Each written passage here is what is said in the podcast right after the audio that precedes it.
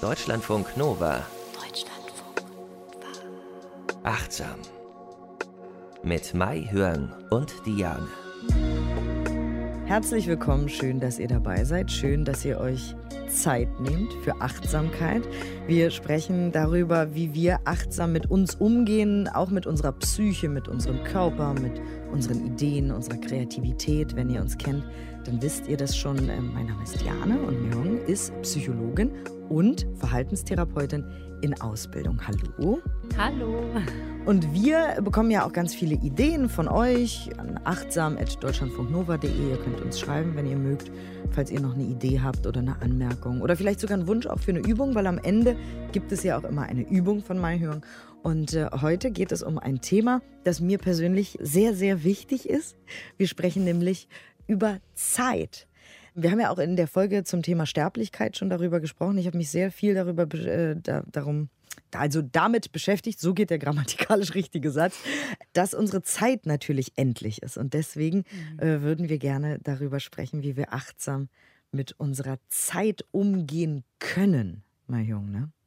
Ja, ich finde dieses Thema auch total spannend, vor allen Dingen in Verbindung mit Achtsamkeit. Und wenn ich an Achtsamkeit und Zeit denke, dann denke ich immer wieder an Momo, die Geschichte von Michael Ende.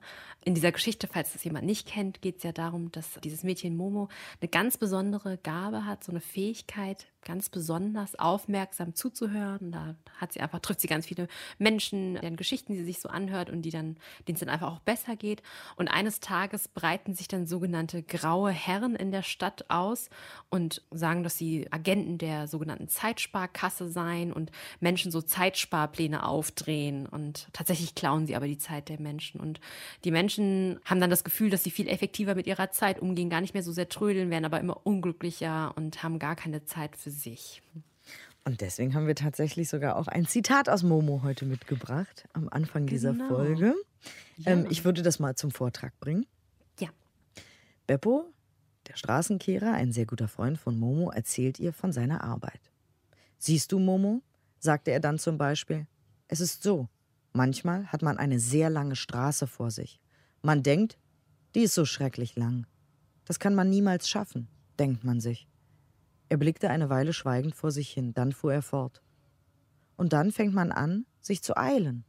Und man eilt sich immer mehr. Jedes Mal, wenn man aufblickt, sieht man, dass es gar nicht weniger wird, was noch vor einem liegt. Und man strengt sich noch mehr an. Man kriegt es mit der Angst und zum Schluss ist man ganz außer Puste und kann nicht mehr. Und die Straße liegt immer noch vor einem. So darf man es nicht machen.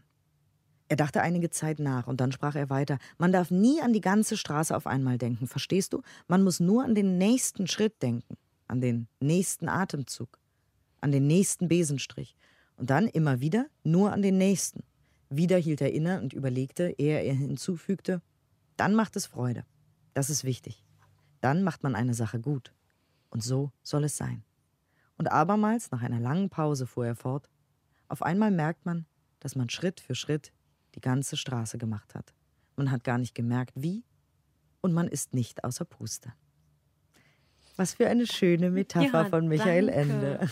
Total, ne? Und ich finde, Beppo beschreibt ja hier im Grunde genommen, dass er eine Straßenkehrmeditation macht. Ne? Er ist wirklich im Moment und die, die Art und Weise, wie er so achtsam handelt, geht er ganz anders mit Zeitdruck und Gefühl von Überforderung um und am Ende sieht er ja, er hat wirklich Spaß und schafft seine ganzen Aufgaben. Und ich tatsächlich muss ganz oft an den denken, wenn ich irgendwie eine ganz lange To-Do-Liste habe, ich denke ich so, ein Atemzug und dann nochmal mit dem Besen. Und so stelle ich mir das manchmal vor. Bei mir funktioniert das auch super. Also wenn man, mhm. äh, also genau das zu sagen, ich muss jetzt nicht alles schaffen. Ich mache ja. einfach den ersten Schritt. Und das ist ja auch ein Kalenderspruch und das ist ja auch so banal. Und jeder hat das mal irgendwo gelesen und trotzdem sind wir gestresst. Genau. Und das ist ja eben auch der Trick mit Achtsamkeit. Also schön, dass ihr uns immer und immer wieder zuhört. Wir kriegen ja auch so tolle Mails von euch, dass manche sagen, ich gehe mit euch ins Bett, ich stehe mit euch auf oder ich gehe mit euch joggen oder ich fahre mit schön. euch mit dem Fahrrad zur Arbeit oder so. Das ist so schön zu hören, weil eben Achtsamkeit ist nicht einmal gemacht. Also man kauft sich nicht ein Achtsamkeitskit to go mhm. und wendet das an und ist dann fertig, sondern also bei mir selber ist es auch so, egal was ich mache, ich versuche jeden Tag zu trainieren, nicht irgendwie einmal die Woche, sondern ne, wir sagen ja mhm. immer Achtsamkeit ist so eine Sache von jedem Tag. Ne? Ach so, du hast sogar noch ein Zitat mitgebracht. Genau, weil es auch wichtig ist, wenn du noch mal lesen magst. Okay, ja. gut, ich bin die Vorleserin. Also, Meister Hora, der Hüter der Zeit, erklärt Momo, wie wir Menschen die Zeit wahrnehmen. Denn so wie ihr Augen habt, um das Licht zu sehen, und Ohren, um Klänge zu hören, so habt ihr ein Herz, um damit die Zeit wahrzunehmen. Und alle Zeit, die nicht mit dem Herzen wahrgenommen wird, ist so verloren wie die Farben des Regenbogens für einen Blinden oder das Lied eines Vogels für einen Tauben. Aber es gibt leider blinde und taube Herzen, die nichts wahrnehmen, obwohl sie schlagen. Ja, und das ist doch auch super zentral. Ne? Also für mich drückt das auch nochmal wirklich so aus, dass wir wirklich halt präsent sein müssen, um unsere Zeit wahrzunehmen, um dann zu entscheiden, was liegt mir eigentlich wirklich am Herzen? Womit möchte ich meine Zeit denn verbringen? Ja, weil uns geht es ja jetzt nicht darum, dass wir jetzt hier so ganz effektiv hier Zeitmanagementpläne rauspacken wollen, weil das auch so, so eine toxische Produktivität ist, sondern wirklich eigentlich die Frage, was ist mir wichtig? Ja. Und gerade heutzutage ist es natürlich so, dass unsere Zeit oft von uns verschwendet wird. Ich will jetzt da auch gar nicht irgendwie Blaming und Shaming machen, weil natürlich, mhm. wenn ich irgendwie bei Instagram hängen bleibe, denke ich auch, huch, eine Stunde, really, Diane? Aber ich weiß nicht, ähm, dir geht es doch bestimmt auch so, wenn ich sowas mache, dann war das natürlich kurzfristig unterhaltsam. Aber ja. irgendwie, wenn ich was wirklich intentional gemacht habe, geht es mir langfristig besser. Auf jeden Fall, ja. Also ich kenne das auch. Und das ist wichtig zu wissen, wo sind eigentlich diese, ich sag mal, Störfaktoren, diese Zeitdiebe in unserem Alltag. Ne? Und wir müssen das auch nicht so verteufeln. Wenn man intentional sagt, ja, ich habe jetzt richtig Bock auf Instagram oder Surfen oder so, dann kann man das ja auch genießen. Aber wenn man das so, ja, so als Gewohnheit sich so einschleicht und das nimmt so die, die Überhand, dann ist es, glaube ich, schwierig und dann sind wir wirklich in so einem Hamsterrad und haben das Gefühl, wir haben gar nicht mehr so die Kontrolle über unseren Tag. Und dann kommt ein Tag nach dem anderen und denkt man sich echt so, ja, wo ist die Zeit hin? Genau, wir müssen ja auch nicht immer produktiv sein, darum geht es ja nicht. Mhm. Genau wie du sagst. Also man kann ja jetzt auch sagen, oh, Samstag, jetzt binge ich Serien intentional. Ja, ja ich mache das auch. Also ja. man darf sich nicht nur vorstellen, dass ich jetzt die ganze Zeit irgendwie so meditierend irgendwie so zu Hause sitze, sondern ich gucke auch Serien gerne und habe mal so einen Abend und äh, versuche es aber halt äh, bewusst zu machen, ja. Genau, und da kommt auch immer wieder der Wertekompass raus, ne, über den wir auch schon gesprochen haben. Ja, das ist total wichtig, weil durch die ähm, Achtsamkeit, die wir üben, das ist ja im Grunde genommen ein Innehalten. Wir stoppen, um uns dann zu fragen, hey, das, was ich gerade mache, wie wirkt sich das eigentlich auf meinen Körper aus, auf meinen Geist, meine Gedanken, meine Gefühle? Fühlt sich das gut an? Und wenn es sich gut anfühlt, kann man ja weitermachen. Ne? Und dann nochmal sich die Frage zu stellen, aber ist es so kongruent, geht es einher mit meinen Werten? Und dann kann man sich neu ausrichten, wenn man merkt, oh, ich bin da echt weit entfernt, das ist doch eigentlich gar nicht das, was ich ursprünglich machen wollte. Oder vielleicht auch diese ganzen Vorsätze, die man sich am Anfang des Jahres so, so setzt, ja. Ähm, stimmt es eigentlich noch überein? Und dann kann man sagen, naja, okay, gut, wenn es nicht so ist, dann gehe ich einen anderen Weg. Oder eben auch intentional sein, wenn man, also zum Beispiel Ernährung ist ja auch immer so ein Ding, ne? wenn man sagt, mhm. ich möchte aber gesund mich ernähren und so. Und dann äh, achtet man auf Obst und Gemüse und ein gesundes Frühstück und Salat und Pipapo. Und dann Freitagabend sagt man, so, und jetzt esse ich intentional, keine Ahnung, einen Burger, Pommes. Ja, irgendwie so. ja. Ja. Also ne, es geht nicht um Sklaverei oder irgendwas äh, oder um man muss immer keine Ahnung, sich richtig verhalten, in Anführungszeichen, weil was ist das überhaupt? Was ist richtig, genau. Genau, ähm, äh, genau. es geht nur um intentionale ja, Zeitnutzung. Du hast sogar noch ein anderes Zitat mitgebracht, das mhm. liest du jetzt vor. Genau, das lese ich jetzt mal vor. Das ist von John Kabat-Zinn, von dem haben wir auch mal darüber gesprochen. Der hat dieses Programm MBSR, also Mindfulness-Based Stress Reduction, so ins Leben gerufen, ein achtwöchiges Programm. Und er hat im Journal Mindfulness 2016 auch etwas über das Gefühl, dass die Zeit uns so verloren geht, geschrieben. Er schreibt, eine andere Möglichkeit, das gefühlte Verrinnen der Zeit zu verlangsamen, besteht darin, mehr von den gewöhnlichen Momenten bemerkenswert und beachtenswert zu machen, indem man sie wahrnimmt. Die kleinsten Momente können zu wahren Meilensteinen werden. Wenn Sie wirklich in den Momenten präsent wären, in denen Sie sich entfalten, ganz gleich, was passiert, würden Sie entdecken, dass jeder Moment einzigartig und neuartig und daher bedeutsam ist. Ihr Zeitempfinden würde die Zeit verlangsamen. Sie könnten sogar feststellen, dass Sie die subjektive Erfahrung, dass die Zeit vergeht, ganz hinter sich lassen, wenn Sie sich für die zeitlose Qualität des gegenwärtigen Moments öffnen. Da es eine astronomisch große Anzahl von Momenten im Rest Ihres Lebens gibt, egal wie alt Sie sind, wird das Leben umso lebendiger, je mehr Sie für Sie da sind. Oh, das ist so schön. Schön, ja. Heute ja. ein Zitate-Massaker in achtsam. Ja, Weil es wurde schon so viel Gutes über die Zeit gesagt. Mhm. Toll. Also, äh, ja, guckt einfach mal, womit ihr eure Zeit verbringt. Da kommt wieder mein, mein Journaling-Fetisch äh, raus. Man kann auch als Übung vielleicht abends mal aufschreiben, wofür habe ich heute Zeit verbracht, genau, und mit welchen Werten. So. Also, ich mache das ja. einfach gerne. Ich gucke dann, also auch nicht immer, oder am Wochenende, dann am Sonntag. Wie habe ich mein Wochenende verbracht? Wie viel Zeit habe habe ich mit meinen Lieben verbracht? Wie viel Zeit habe ich an der frischen Luft mit Bäumen verbracht oder mhm. mit Bewegung oder mit Lachen? Äh, ja, wie viel Zeit habe ich so verbracht, dass ich sagen kann, dieses Wochenende war jetzt äh, ja, im, in Einklang mit meinen Werten. Und äh, das Fiese ist aber, ihr werdet es aus der Mathe, Deutsch oder Englischstunde, je nachdem, was eure Vorlieben sind, äh, kennen, dass Zeit manchmal auch sehr, sehr langsam vergeht, wenn man sich langweilt. Ja, das stimmt. Mich hat das auch interessiert, dass Zeit so relativ wahrgenommen wird und habe da mal nach einer Studie geguckt und tatsächlich hat sich die Forschergruppe um Landau et al.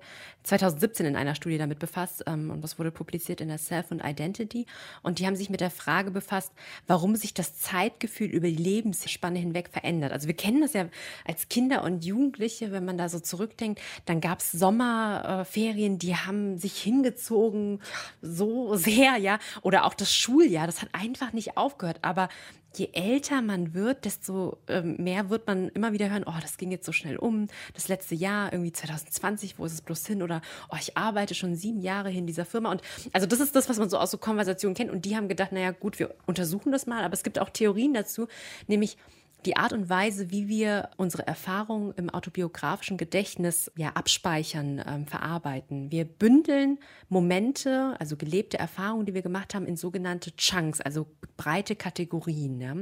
Und mit zunehmendem Alter gruppieren wir die Erfahrung in immer grobere Abschnitte. Also wenn zum Beispiel ein Kind das allererste Mal in den Kindergarten geht, dann wird er sich merken, oh mein Gott, neue Freunde oder neue Bekanntschaften. Und dann lernt es die Erzieherin kennen oder geht in eine Gruppe und sieht den Raum. Und das sind einzelne Erfahrungen. Das hat quasi noch nicht diese, diese erlernten Kategorien, wo es es reinpacken kann.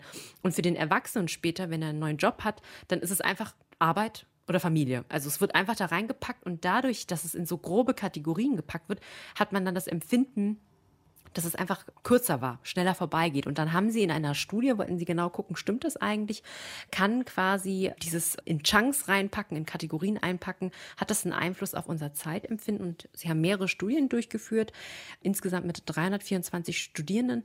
Die sollten entweder Ereignisse aus dem letzten Jahr mit den vorherigen Jahren vergleichen, also grobe Kategorien erlernte, die sie schon kannten, oder sie wurden aufgefordert, einfach zu berichten, was in dem vergangenen Jahr nicht passiert ist. Also das heißt, keine erlernten Kategorien. Und danach wurde dann erfasst, wie schnell sie, also das Jahr vergangen ist. Also sie sollten einfach bewerten, auf so einer Skala war das eher schnell oder langsam hat sich das gezogen. Und tatsächlich kam heraus, die TeilnehmerInnen, die quasi in dieser groben Kategorien, also in dieser Chunks-Bedingung waren, die haben bewertet, dass das Jahr viel schneller verging im Vergleich zu der anderen Gruppe.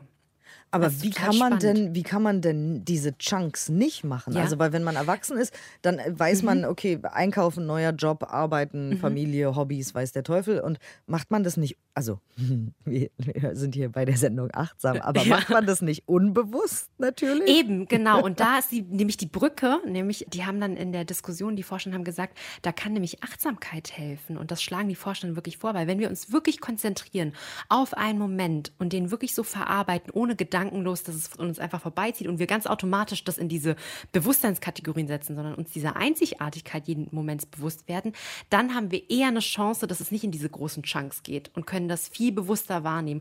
Und ich habe aber noch kein, also das haben sie in der Diskussion so angeführt. Ich finde es logisch irgendwie auch, also weil das ist ja auch das, was Kapazin so ein bisschen schreibt, dass wenn wir uns diesen gegenwärtigen Moment wirklich äh, eröffnen und diese ganze Vielzahl wirklich entdecken. Aber es gab noch keine Studie, die geguckt hat, okay, gut, Achtsamkeit, funktioniert das wirklich mit den Chunks? Wie meinst du? Funktioniert. Also es gab noch keine Studie, die wirklich ganz genau geguckt hat, wenn wir jetzt ähm, quasi Menschen in eine Achtsamkeitsbedingung reinführen und dann so, breite ob Kategorien, ob das jetzt wirklich äh, experimental nachgewiesen war, also so ganz spezifisch mit der Achtsamkeit, weil das andere war ja nur grobe Chunks und äh, nicht so grobe und wie sich das auf diese Zeitempfinden auswirkt. Also das, da müsste jemand mal noch forschen, vielleicht eine Und- Abschlussarbeit oder so. Es wirkt tatsächlich natürlich erstmal logisch, wenn man bewusst und achtsam mit seiner Zeit umgeht, dass man dann das Gefühl hat, mehr davon zu haben. Aber ich habe eher das Gefühl, seit ich auch Achtsamkeit praktiziere, vergeht trotzdem die Zeit schneller, weil ich alles so schön finde. Okay, es klingt so, jetzt ja. auch ein bisschen weird, aber ähm, wenn ich Fahrrad fahre, dann denke ich, oh, ein schöner Baum, oh, guck mal, ein Vogel, wie schön. Und weil ich da so in meiner Alice im Wunderland Achtsamkeitswelt bin und alles so schön finde, vergeht die Zeit dann am Ende doch auch wieder schnell. Also ich denke eigentlich jeden Freitag, huch, ist schon wieder eine Woche um. Ich glaube, beides kann wirklich sein. Also es gibt ja verschiedene Einflussfaktoren auf die Zeitwahrnehmung. Einmal quasi, wie wir das enkodieren in unserem Gedächtnis und auch ähm, Emotionen natürlich. Also positive Zustände, das hast du ja am Anfang auch gesagt, etwas, was langweilig ist, das zieht sich halt so bis zum Ende und gehört nie auf, also bis zum Get-No. Aber ähm, positive Zustände nehmen wir auch schnell wahr. Also ich glaube, beides kann irgendwie sein. Trotzdem fand ich es interessant zu gucken, hm, was sagt die Forschung dazu, welche Einflussfaktoren gibt es denn? Total, wenn wir im Autopilot sind und sowieso einfach nur Dinge abarbeiten, dann, äh, ja, dann ist sowieso immer schon vorbei. Ja, aber ich habe eine Studie, die genau das bestätigt, was du zum Beispiel sagst, seitdem du Achtsamkeit praktizierst, dass es irgendwie schneller vorbeigeht, tatsächlich. Habe nämlich noch nach einer zweiten Studie geguckt von Volet, Schulé und Dembrun aus dem Jahr 2018, auch publiziert in der Mindfulness. Und die wollten gucken, wie vergeht denn die Zeit während der Meditation. Ja? Und da haben sie auch mehrere Experimente durchgeführt und die Studierenden in drei Gruppen eingeteilt. In eine Gruppe, die sollten ähm, eine Atemmeditation oder einen Bodyscan durchführen. Und die zwei anderen Gruppen waren Kontrollgruppen. In einer Gruppe sollten sie so eine Aufmerksamkeitsaufgabe machen. Also sie mussten ein Gedicht hören und sollten am Ende fünf Schlüsselbegriffe sich merken von diesem Gedicht. Und die andere Kontrollgruppe sollte einfach nur das Gedicht hören. Und während dieser 30-minütigen Übung gab es zwischendurch eine kurze Pause, die variierte in der Länge. Also es fing mit einem Piep an und dann dauerte es irgendwie 15 bis 60 Sekunden und dann kam wieder ein Endpiep. Und die TeilnehmerInnen sollten dann schätzen, wie lang diese Pause andauert. Und tatsächlich bei Menschen, die meditierten, die haben das Zeitintervall kürzer eingeschätzt als alle anderen beiden Gruppen. Also das heißt, das ist ja das, was du eben gerade Ja. gesagt hast. Ja, also ich glaube wirklich, es kann beides sein. Und da, da sieht man, Forschung ist ein bisschen knifflig. Es gibt nicht immer nur eine Richtung oder so, ja. Ja, es gibt im Leben nicht nur eine Antwort und nicht nur Ja Genau. oder Nein oder falsch Richtig. oder richtig. Aber ähm, ja, aber von uns, wie gesagt, wie immer eigentlich in jeder Folge natürlich, ähm, ja, probiert's aus, mal sehen, was das mit euch macht. Und ich habe ja, oder wir beide haben ja sowieso auch die Erfahrung gemacht, wenn man meditiert und irgendwie achtsam durch den Tag geht, versus unachtsam, dass es einem dann auch besser geht. Und das mit der Zeit ist dann, glaube ich, so ein Nebenaspekt, den man sich dann angucken kann. Und man kann öfter sagen, nein, damit möchte ich meine Zeit nicht verbringen. Also das war ja quasi auch mein, mein größtes Anliegen in dieser Folge, immer wieder zu sagen, dass wir, wenn wir bewusst sind, jederzeit die Wahl haben, mit welchen Menschen wir unsere Zeit verbringen wollen, wie, womit und äh, wo auch im besten Fall. Ja. Aber äh, selbst wenn wir denken, wir hätten gar keine Möglichkeiten, haben wir immer dann doch mehr Möglichkeiten zu gucken, wie kann ich jetzt an dieser Situation etwas ändern. Weil oft denken wir ja auch, glaube ich, ist meine Einschätzung, ich kann daran nichts ändern. Du als Psychologin hast wahrscheinlich auch diese Gespräche mit Patienten und Patientinnen, oder? Dass sie sagen, ja gut, ich, ich kann daran nichts ändern, ich muss das alles so machen. Ja, ganz oft auch. Und dann, was sehr befreiend sein kann, ist, wenn man an Akzeptanz irgendwie arbeitet. Manche Dinge kann man nicht ändern, aber öfters hilft das, die Menschen dazu zu bewegen, dass sie sehen, dass alles eigentlich eine Entscheidung ist. Im Grunde genommen, wenn man jetzt sehr extrem denkt, ist jeder Gedanke, den wir denken, ist eigentlich auch eine Entscheidung. Ich kann ja entscheiden, wie ich denke, ja, ob ich alles so negativ sehen will oder nicht. Und wenn man, ob es immer klappt, das ist eine andere Sache. Aber wenn man weiß, hey, es liegt in meiner Hand zu entscheiden, dann kann ich es auch wirklich ändern. Wenn es außerhalb meines Kontrollbereichs liegen würde, dann könnte man das ja nicht beeinflussen. Und das ist etwas, da sind wir wieder bei der Selbstwirksamkeit, also wirklich dieser Glaube da drin, dass wir die Fähigkeit haben, etwas zu beeinflussen. Und das ist, äh, hängt sehr stark mit der psychischen Gesundheit zusammen. Und eben auch sich nicht rumschubsen zu lassen, wenn wir meinen, wir müssten das machen. Also oft gerade mhm. auch im, im, im, Kontext so mit Familie, Freunden oder so, dann passiert es oft, dass, auch das Thema hatten wir schon mal, gerade Frauen, nicht nur, aber die sind da, glaube ich, ein bisschen sensibler für, dass man oft Dinge macht, die andere von einem wollen, den ganzen ja, Tag. Und dann vergehen Monate und wenn man nicht aufpasst, Jahre und man hat die ganze Zeit für andere irgendwas gemacht. Dann kommt wieder jemand und sagt, willst du mir etwas nicht helfen? Magst du mich etwa nicht? Bist du nicht meine Tante, Cousine, Schwester, mein Bruder, mein... Hast du nicht gesehen? Musst du mich jetzt nicht dahin fahren, mich dahin bringen und das und das für mich machen? Und dann äh, ja, muss man eben da auch bewusst hingucken, was davon mache ich aus vollem Herzen und aus Liebe und was einfach nur, weil ich der Meinung bin, ich müsste das machen. Nur so ein mhm. Gedanke, wenn wir über Zeit sprechen. Gedanke, ja. Und unsere Prioritäten setzen und wirklich selbst die Macht haben, ähm, ja, mit unserer Zeit umzugehen und äh, zu gucken, was ist uns wichtig, was ist da auch in unserem Wertekanon, was Selbstliebe betrifft, was ja auch schon mal unser Thema war. Also ja, es ist wahrscheinlich unser Wertekanon, tiefe Beziehungen zu führen mit anderen Menschen, aber ich weiß nicht, ob alles zu machen, was die von einem wollen, jetzt zu einer besonders tiefen Beziehung führt. Also du hast auch Übungen eben mitgebracht, Gott sei Dank, wie wir eben achtsam ja. mit unserer Zeit umgehen können. Also es hilft im Alltag wirklich ähm, achtsame Pausen, kleine Pausen einzulegen, damit wir eben innehalten können und abchecken, wie sieht es denn eigentlich gerade aus, bewege ich mich Richtung meiner Werte oder entferne ich mich eher. Und das können wirklich, es muss keine super lange Meditation sein. Also wenn man sich eh schon gestresst fühlt im Alltag, da kann es einen zusätzlich noch stressen, wenn man denkt, okay, ich muss mich jetzt eine Dreiviertelstunde hinsetzen. Lieber gucken, dass man ganz, ganz kleine und kurze Pausen macht, weil wenn man das am Ende des Tages addiert, kommt doch mehr raus und man fühlt sich auch nicht so ja, erschöpft ein einfach. Ne? Also das kann sein, wenn ich einen Tee trinke, einen Kaffee trinke oder bevor oder nachdem ich eine E-Mail abgeschickt habe oder eine WhatsApp-Nachricht in der U-Bahn sitze oder eine rote Ampel. Einfach kurz innehalten, drei Atemzüge, stoppen und mal einfach nach innen schauen, wie geht es mir gerade in diesem Moment äh, und sich vielleicht diese leise Frage stellen, mache ich einfach gerade das, was mich glücklich macht, ja? Ganz Oder wichtig. werde ich das, was ich jetzt tue, wird mich das glücklich machen und weiterbringen in meinem Leben, so wie ich es leben möchte. Ich muss gerade Entschuldigung, weil du das erzählst mit, bevor ich eine WhatsApp schreibe. Ich ja. muss daran denken, dass ich natürlich, wir sind beim Radio, wir kriegen natürlich von euch E-Mails. So, Manche sind nett, manche sind nicht so nett. Und ich kann manchmal erlesen, dass jemand aus einem Impuls heraus innerhalb von wenigen Sekunden einfach irgendwas da reingehackt hat und dann auf mhm. Senden gedrückt hat. Das ist auch nicht schlimm.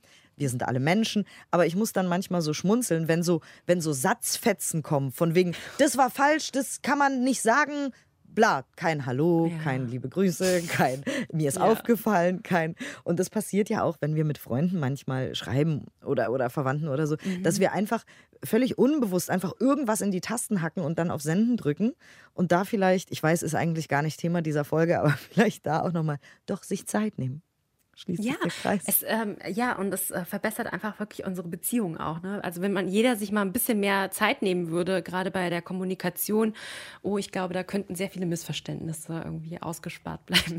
da und da wirklich. einfach vielleicht zwischen dem Impuls, etwas in meiner Amygdala mhm. passiert, also das ist vor allem unser Angst- und Wutzentrum im Gehirn, zu ich schreibe irgendwem eine E-Mail, eine WhatsApp oder was auch immer, vielleicht diese Zeit expandieren, vielleicht einfach mal kurz eben atmen, du hast es so schön gesagt vielleicht dann noch ein Getränk holen oder aus dem Fenster gucken oder oh, guck mal, ein Vogel und dann erst schreiben. Genau. Das fiel mir ja. nur gerade so auf, weil ich habe heute so eine wirre E-Mail bekommen. muss ich darüber lassen. Noch frisch die Erinnerung. Ja. Und ich habe richtig gemerkt, okay, da hat sich jemand nicht Zeit gelassen. Ja. Aber gut, äh, ja, passiert. Und dann, was hast du noch mitgebracht an Übungen? Genau, das mit den Werten hatten wir eben schon. Vielleicht kann ich noch mal ergänzen, einfach sagen, wenn wir in unserem ähm, Journal schreiben, dass wir uns auch wirklich die Frage stellen, ähm, wie würde mein Tag oder die nächste Stunde aussehen, wenn ich ganz konkret nach meinen Werten leben würde? Wie würde ich mich körperlich fühlen? Wie würde ich mit mir selbst umgehen, mit anderen Menschen umgehen? Und wie würde ich mit meiner Arbeit umgehen oder mit meinen Hobbys? Also, dass man sich das wirklich mal in Form eines Gedankenexperiments so visualisiert und das aufschreibt. Da kriegt man auch schon mal ein Gefühl dafür. Bin ich auf der richtigen Spur oder entferne ich mich gerade von meinen Werten? Und dann ist eine Notiz von dir auch Single-Tasking. Das finde ich ganz lustig, weil seit Jahrzehnten sprechen wir über Multitasking. Und dann haben wir gemerkt, ja. das ist gar keine so gute Idee, weder für unser Gehirn noch für das Ergebnis und wo habe ich überhaupt meinen Schlüssel abgelegt. Deswegen kommen wir jetzt zurück zum Single-Tasking. Ja, also wirklich, das Wahre ist Single-Tasking, weil unser Gehirn schafft eh nicht mehr. Also wir müssen, wir müssen so viel Kapazität, also es ist einfach eine, eine, eine begrenzte Ressource. Und wenn wir uns zu viel aufladen, werden wir langsamer. Also es ist genauso wie mit Beppo und dem Straßenkehrer. Der schafft halt, der schafft die Straße dann am Ende des Tages doch, weil er sich auf eine Sache fokussiert. Und ich weiß, manchmal kriegt man ja auch so die Kritik, oh ja, hier mit der Achtsamkeit, ähm, ihr seid ja auf so einer ESO-Wolke vielleicht irgendwie so. In meinem Alltag geht es nicht. Das stimmt nicht. Ich mache das mit Patientinnen, die kleine Kinder zu Hause haben, die sehr viel zu tun haben und dann schlage ich Single-Tasking vor und dann fällt ihnen alles irgendwie, die fallen vom Glauben ab, weil sie sagen, das schaffe ich nicht und dann probieren sie es aus und dann klappt es sehr gut. Und am Ende des Tages sehen sie, dass sie viel schneller fertig werden, weil sie sich in Ruhe einfach Zeit genommen haben. Ne? Also weg von diesem Multitasking zum Single-Tasking und das ist etwas, wo meine Schwester mich auch immer dran erinnert, finde ich irgendwie total toll. Nicht, dass wir Prioritäten setzen, sondern ab und zu einfach üben, eine Priorität zu setzen, eine Sache zu machen, ja. Und das kann erfrischend sein, wenn man irgendwie mit seiner Prioritätenliste ankommt und alles wegstreicht, nur eine Priorität. Das mache ich in der nächsten Stunde mit meiner vollen Aufmerksamkeit. Und das geht auch im Büro, also klar im Haushalt und mit Kindern, aber auch im Büro. Ne? Da gibt es doch mhm. auch diese verschiedenen Methoden und so. Wir haben schon darüber gesprochen, dass wir jetzt eigentlich nicht über Zeitmanagement sprechen wollen, sondern über Achtsamkeit. Aber es gibt eben so Methoden, wie du sagst, ich mache jetzt eine Stunde das und das. Ich mache meine mhm. E-Mails aus, ich lege mein Telefon weg, ich mache eine Stunde konzentriert diese Aufgabe. Und danach hole ich mir wieder ein Getränk, ein heiß oder ein kalt Getränk und dann gucke ich mal wieder mal auf mein Telefon. Aber in diesen 60 Minuten eben genau nicht. Das finde ich auch ganz toll. Und ich weiß, das hört man auch immer wieder und dann macht man es doch nicht. Wenn man es aber macht, denkt man, Junge, Junge. Ja, funktioniert.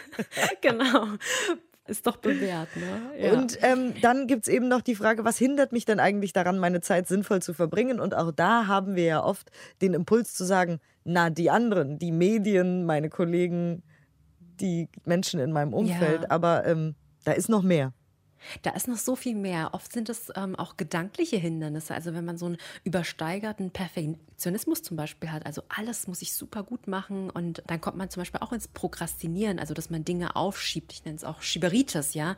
Und sich dieser Gedanken, gedanklichen Hindernisse mal bewusst zu werden oder wenn man denkt, wird eh nichts oder so, ja, dass, dass man dann, ja, einfach, das, das verändert wirklich das Verhalten, ne? Und auch Gefühle natürlich wenn da starke Gefühle von Angst oder Einsamkeit sind, dass man versucht, die so zu verdecken, zu vermeiden und dann vielleicht mal eher so einen Serien-Binge-Abend irgendwie hat, obwohl man das eigentlich gar nicht machen will. Dann wäre es ja wichtig zu gucken, hey, ich benenne das Gefühl und dann zu schauen, was brauche ich denn eigentlich? Also wenn man sich einsam fühlt, weiß ich nicht, ob langfristig äh, Serien zu Hause schauen, ob man dann wirklich so seine Ziele erreicht. Also ich hinterfrage es sehr stark. Also lieber mal Freunde treffen oder so, ne, die sozialen ähm, Kontakte aktivieren. Aber um das, um, um wirklich das richtige Verhalten ähm, an den Tag zu legen, muss man ja erstmal wissen, was liegt dem zugrunde. Oh, das finde ich auch schön. Natürlich Gefühle, die wir haben, zu koppeln mit der Art und Weise, womit wir unsere Zeit füllen. Das ist ja toll. Mhm. Das ist auch eine große, ein Ausrufezeichen möchte ich an dieser Stelle machen. Ihr seht es hoffentlich groß vor euch.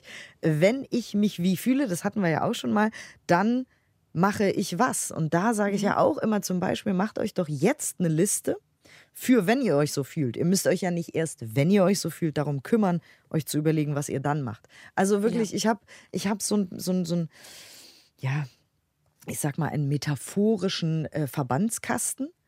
Manchmal bin ich so komisch drauf und schlecht gelaunt und weiß gar nicht warum und so. Und rausgehen, so banal es klingt, spazieren gehen, in die Natur gehen, in einen Park gehen, hilft immer.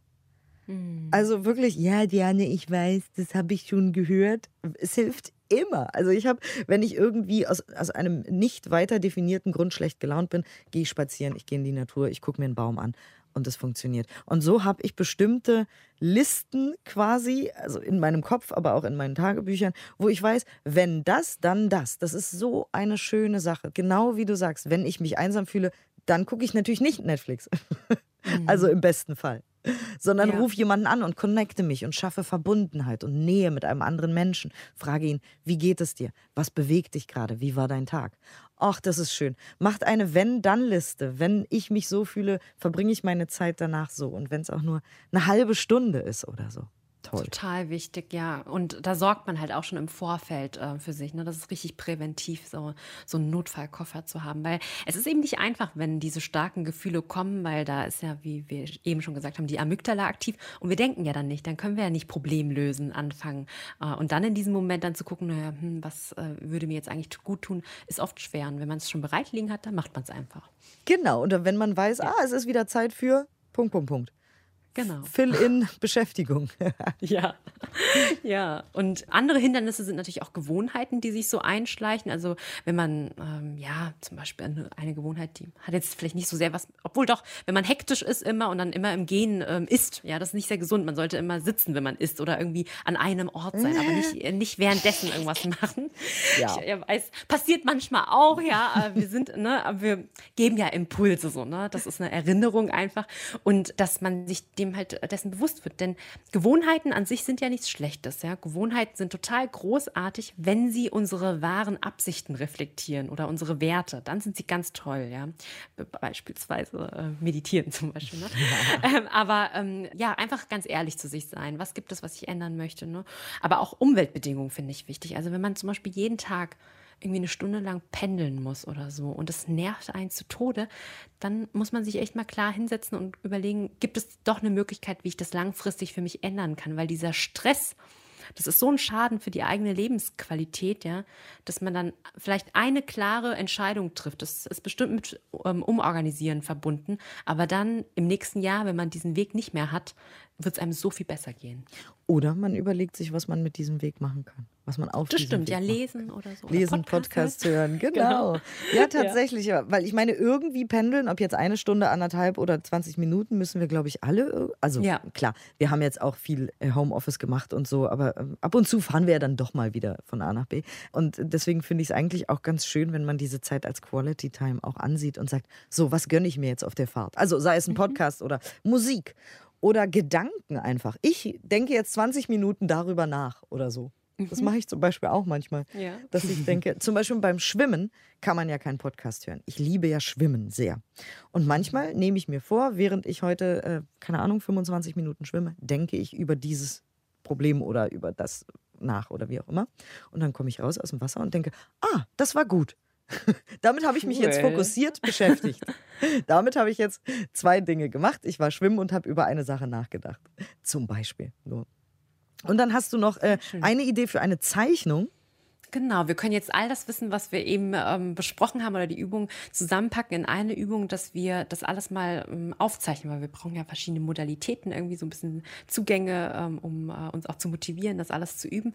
Wenn wir uns vorstellen, das Ganze wäre eine Bergwanderung und unser Berg oben, die, die Spitze, das ist unser Ziel. Zum Beispiel, wir wollen bewusster und absichtsvoller mit unserer Zeit umgehen dann fangen wir unten an und dann können wir diesen Weg aufzeichnen und diese Hindernissteine, die wir eben gesammelt haben, also gedankliche oder Gefühle oder so weiter, wirklich aufzeichnen. Also was ist so links und rechts an Hindernissen und den Rucksack, den wir vollgepackt haben. Vielleicht packen wir uns ja auch viele eigene Steine so mit rein, ja, dass man das auch nochmal aufzeichnet und dann kleine Etappen einzeichnen, weil es ist nicht so einfach zu sagen, okay, ab morgen möchte ich jetzt bewusster mit meiner Zeit umgehen, sondern sich wirklich an der Seite von dem Weg so wie so eine Bank irgendwie so aufzeichnen oder so kleine Zieletappen, dass man jeden Tag zum Beispiel so einen äh, fünfminütigen Mindful Check-in macht oder mal so einen Bodyscan oder so, ja.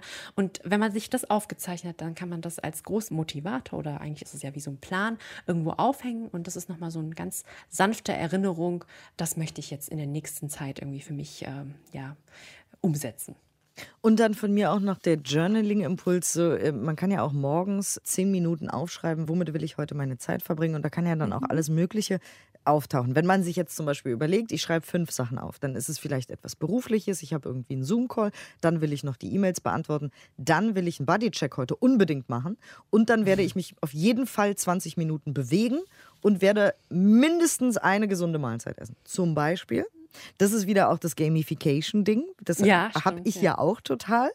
Und dann kann man gucken am nächsten Tag oder so, ob man diese fünf Sachen gemacht hat. Ist jetzt nur ein Beispiel. Ne? Ihr könnt auch drei Sachen oder zwei Sachen oder ihr könnt auch, keine Ahnung, nur Gesundheitssachen aufschreiben oder je nachdem, was eure Ziele sind, was euch wichtig ist, womit ihr eure Zeit verbringen wollt, wo gerade eure Werte auch sind. Auch das kann sich ja ändern mit der Zeit. Jemand, der ein Kleinkind zu Hause hat, hat andere Werte als jemand, der in Rente geht, jemand, der im Studium ist oder wie auch immer. Deswegen ist es natürlich total individuell. Und dann könnt ihr gucken, heute habe ich mit meiner Zeit meine fünf Dinge gemacht, die ich wollte. Das heißt, ich habe meine Zeit heute exakt so verbracht, wie ich sie verbringen wollte. Ich mache das tatsächlich und es macht so viel Spaß. Schön. Ne? Weil ich ja. habe so ein innerliches Yes, I made it. Yeah. Genau. Das ist wirklich schön. Das äh, kann Sehr ich. belohnend. Gen Schön. ja, genau. Man belohnt sich selber damit. Mhm. Und aber sinnvoll. Also, Ja. ich. Ja, auf jeden Fall. Und du hast eine Übung für uns mitgebracht. Genau, also in dieser Meditationsübung machen wir so eine kleine Zeitreise zu einem Moment, der uns genährt hat und dann gucken wir uns an, wie einzigartig dieser Moment war.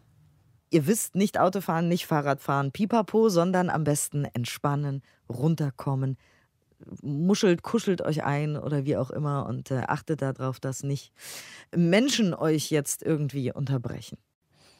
Dann würde ich sagen, verabschieden wir uns an dieser Stelle schon mal. Genau, vielen Dank, dass ihr euch die Zeit genommen habt, um uns zuzuhören und mitzuüben. Dann viel, viel, viel Freude mit dieser Übung und bitteschön.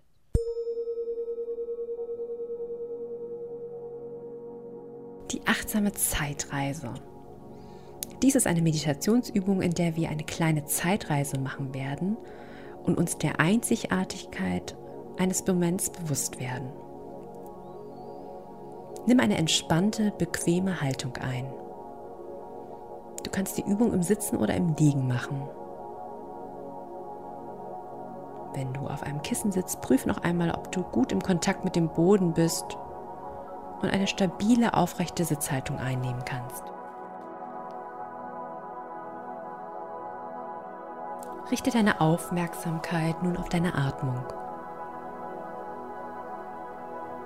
Mit jeder Ausatmung entspannst du etwas mehr und legst alles ab, was dich jetzt in deiner Praxis stören könnte. Sollten während der Übung ab und zu Gedanken oder Erinnerungen und Bilder aufkommen, die dich ablenken, sei ganz beruhigt. Es ist normal. Nimm es bewusst wahr und kehre dann sanft zur Übung zurück.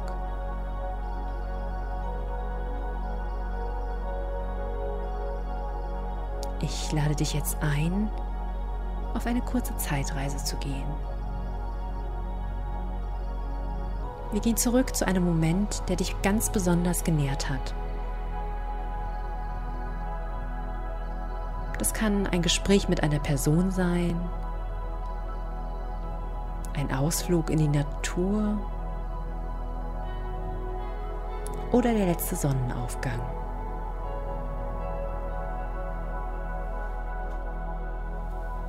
Blättere durch deine Erinnerungen und halte beim ersten Moment an.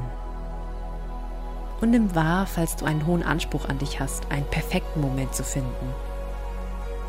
Jeder Moment ist gut genug.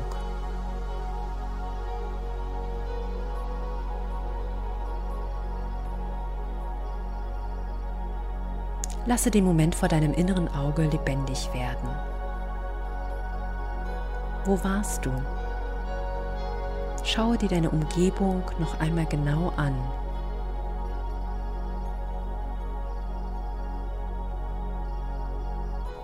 Wie fühlte sich dein Körper in diesem Moment an? Schlug dein Herz etwas schneller oder ganz ruhig und langsam? War dir warm oder kalt?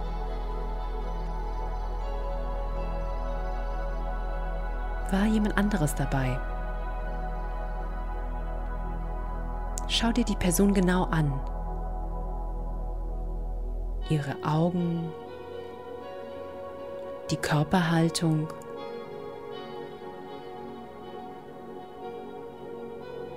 den Klang der Stimme. Vielleicht erinnerst du dich auch an Gerüche.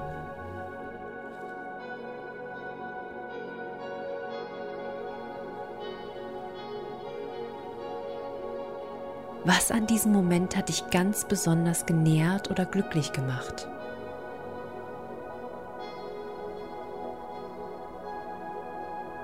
Schau dir diesen Moment noch einmal in Zeitlupe an.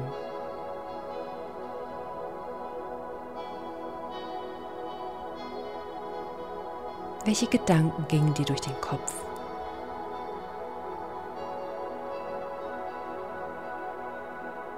Welches Gefühl konntest du in diesem Moment spüren? Glück, Dankbarkeit, Zufriedenheit, Freude? Versuche dem Gefühl einen Namen zu geben.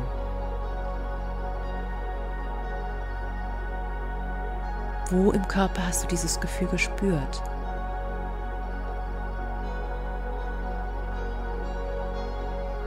Was macht diesen Moment so einzigartig?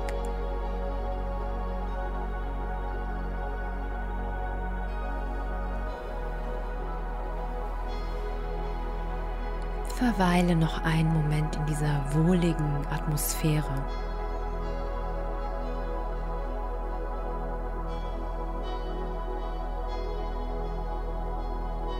Nimm nun noch einmal drei tiefe Atemzüge und komme immer mehr zurück in den Raum. Ich wünsche dir noch viel Freude bei der weiteren Praxis.